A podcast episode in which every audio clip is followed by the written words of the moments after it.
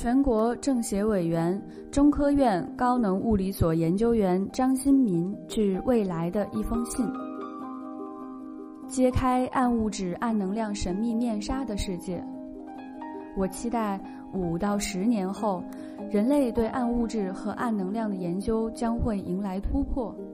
所以，我把这封信写给你，那个已经揭开这些神秘面纱的世界。什么是暗物质和暗能量？现在的我们能够看到的，包括用仪器探测到的世界，在整个宇宙中占不到百分之五。在此之外，还有着百分之九十五的黑暗世界等待开拓。这片看似虚空的太空疆土，无时无刻不在释放着神秘而强大的力量。如今，为了探索这股神秘的力量。来自全国的顶级科学家不懈努力着。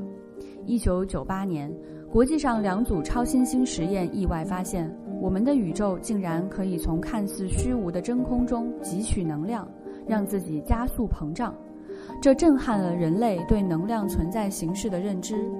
作为较早切入这一课题的中国科学家，我带领团队提出过上天、入地、到南极的暗物质、暗能量探测路线图。目前，我所主导的阿里原初引力波探测实验计划，也是为了在宇宙诞生与演化、引力波、暗物质、暗能量等科学研究中取得新进展。一个研究宏观物理的科学家，在畅想未来时，怎么能如此短视？暗物质与暗能量这些世界性难题，又怎么会这么快就有结果？某种程度上。科学家们是分不清楚未来和历史的。比如我所研究的宇宙学，听起来很有未来感，但实际上是考古工作。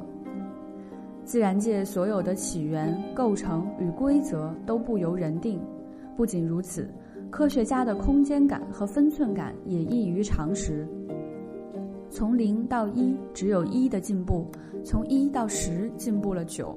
而从十到一百有九十的增量，哪个更重要呢？如果单位是人民币，那肯定数值的增加更好。但对于基础科学，最小的进步往往是最具颠覆性的。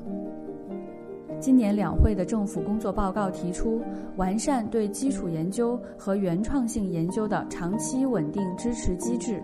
建设国家重大科技基础设施和技术创新中心，打造科技资源开放共享平台。所谓的基础研究，就是从零到一的变化。我希望五到十年后的你在读到这里时能会心一笑，而不会说“搞什么嘛”。希望几年后公众对科学的认知能够产生飞跃。我常常会把科学和艺术去做类比。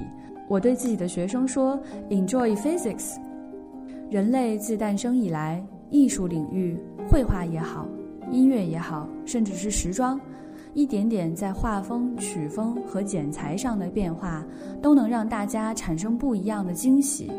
对待科学的发展，又怎可操之过急？揭开暗物质、暗能量面纱的世界会怎样？这股力量是否能为人类所用？坦白说，我并不知道。事实上，宇宙的命运是由暗能量主导的。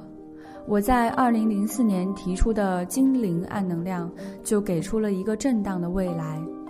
整个宇宙将在加速膨胀和减速膨胀之间反复演绎，甚至会周期性的膨胀和收缩，成为一个循环宇宙。